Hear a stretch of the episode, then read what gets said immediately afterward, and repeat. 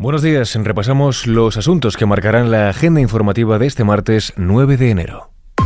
ISFM Noticias con Jorge Quiroga.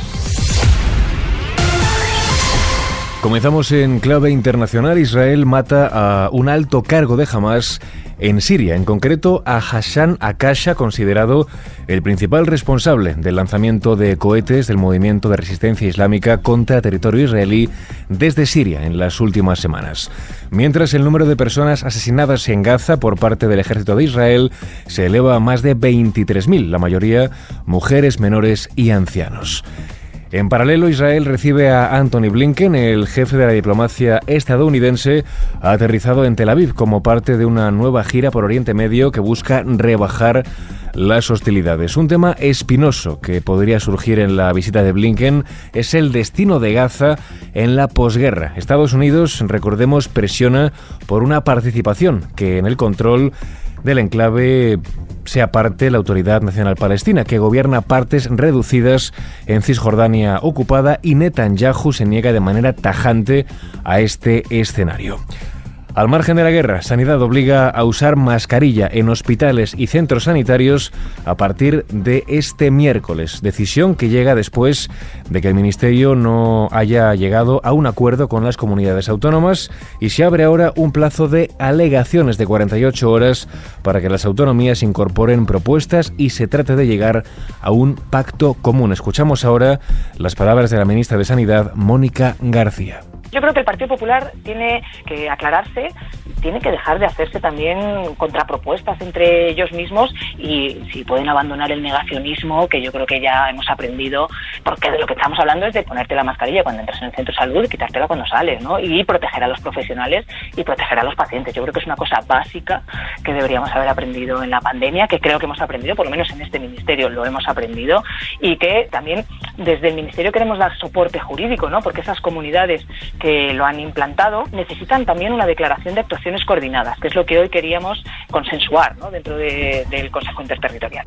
Unas palabras que van en sintonía con la de los profesionales que consideran acertada la medida para salvaguardar tanto a la salud de los pacientes como la de los profesionales sanitarios. Escuchamos a la delegada de atención primaria de AMIT, Susana Rodríguez de Cos, y al representante de la Sociedad Española de Medicina Familiar y Comunitaria, Paulino Cubedo González. Desde el punto de vista médico, la mascarilla es una buena medida que ayuda a prevenir la propagación tan grande que está habiendo en las enfermedades respiratorias. Apoyamos la medida de que usar la mascarilla en centros, sobre todo con mucha aglomeración de gente y cerrados, centros hospitalarios y centros de salud, sea necesario. Lo más interesante, lo primero, es no contagiárselo a los demás. Y para eso la mascarilla se ha demostrado como algo muy eficaz y los profesionales sanitarios debemos extremar su uso, sobre todo cuando estamos en contacto con pacientes que tienen síntomas respiratorios. El departamento que dirige Mónica García ha informado que la decisión se ha tomado en virtud del artículo 65 de la Ley de Cohesión y Calidad del Sistema Nacional de Salud, que regula la declaración de actuaciones coordinadas en salud pública y que obliga a todas las partes incluidas en ella. Vamos con otras noticias. Feijó reúne a sus varones antes del debate de la amnistía y de las elecciones en Galicia. El máximo responsable del PP celebra este encuentro en una semana determinante en la que se debatirán las enmiendas a la totalidad a la ley de amnistía. El gobierno se somete a una votación clave y España entra en una nueva precampaña electoral, la de los comicios gallegos. La reunión llega cuando el Ejecutivo de Pedro Sánchez debe convalidar en el Congreso tres reales decretos de corte económico que copan el debate político. Si Junts se mantiene en el no, los votos del PP son imprescindibles para que no decaiga el paquete antiinflación, la reforma de subsidio de desempleo y las reformas pendientes para fondos europeos. Escuchamos ahora a Feijó que ayer fue claro, no van a arreglar los problemas internos del desgobierno. Nosotros vamos a estar toda la legislatura poniendo soluciones a disposición de los españoles, pero no le vamos a arreglar los problemas internos del desgobierno. Pese a que el Partido Popular sí votó a favor del último decreto anticrisis el pasado mes de junio, antes de las elecciones generales, esta vez no apoyará previsiblemente el paquete de medidas. Tampoco los otros dos decretos que se someterán al Congreso el próximo miércoles. En otro orden de temas, Iberia se volverá a reunir con los sindicatos tras finalizar la huelga del handling.